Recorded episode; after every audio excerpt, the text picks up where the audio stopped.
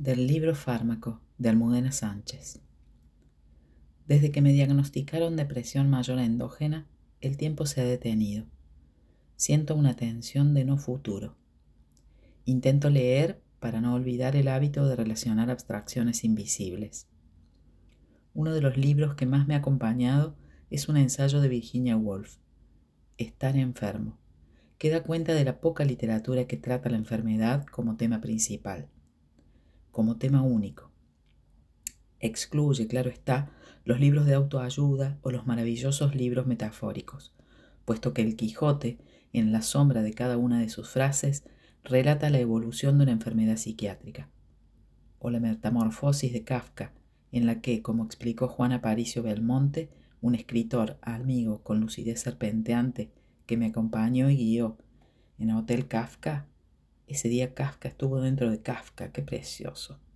Se plantea qué pasaría si nuestro hijo tuviera la peor enfermedad posible, la peor inimaginable, peor que la muerte. Siendo claros, que nuestro hijo fuera un bicho repugnante a ojos de la sociedad y a vista de sí mismo. La depresión puede que esté situada entre los males aventureros de Alonso Quijano y los familiares de Gregor Samsa, ahí, saltando a, pata coja. Virginia expresa algo tan relevante y lúcido en su ensayo Estar enfermo que no lo podía pasar por alto. Stop siempre que Virginia alce la palabra. Stop, porque genias nacen unas pocas al año y Virginia Woolf es de las mentes más hermosas y neuronalmente vívidas que han bostezado en la tierra humana. Ella atestigua que la enfermedad nos convierte en seres más perceptivos, espirituales. La enfermedad eleva nuestros sensores cerebrales y se impone como un sexto sentido en nuestro cuerpo que creíamos tan escultural, moldeable y conocido. Pues no. El cuerpo es, en esquema subrayado, sexo y desconocimiento. El que sufre una enfermedad mental ve el mundo con la mirada de un pájaro lesionado. Que el daño se transforme en bondad es un aprendizaje inútil y de tejidos blandos deteriorados. ¿Quién dio tan alto standing a la fortaleza? No quiero más metáforas de boxeo, de dos en el ring, ni esteroides envasados al vacío. No más señores con traje militar. Basta de luchar hasta la muerte. Voto por la suavidad de la lana de oveja y por el osito mimosín. Firmo donde sea, He aquí una cita vertiginosa de mi querida valiente Wolf.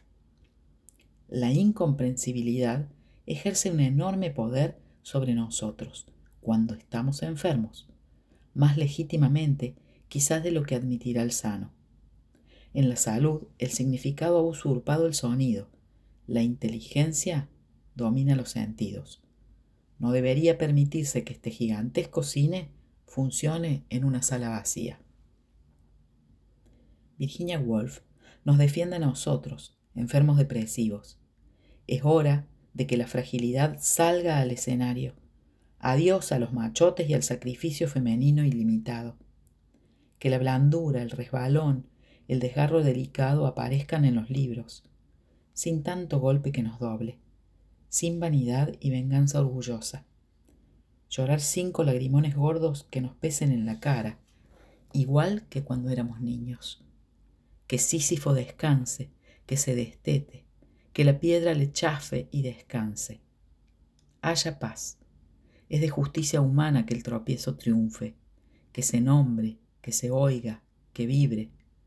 La manía de la moda del autoayuda al vertedero y a llorar, a llorar, a levantar la tapa de la desolación. Que somos personas perdiendo amores preciosos por el camino y duele como un rayo y el rayo se clava y después del relámpago viene el trueno. Eso me enseñaban de pequeña. Pero el rayo que es la depresión es el rayo.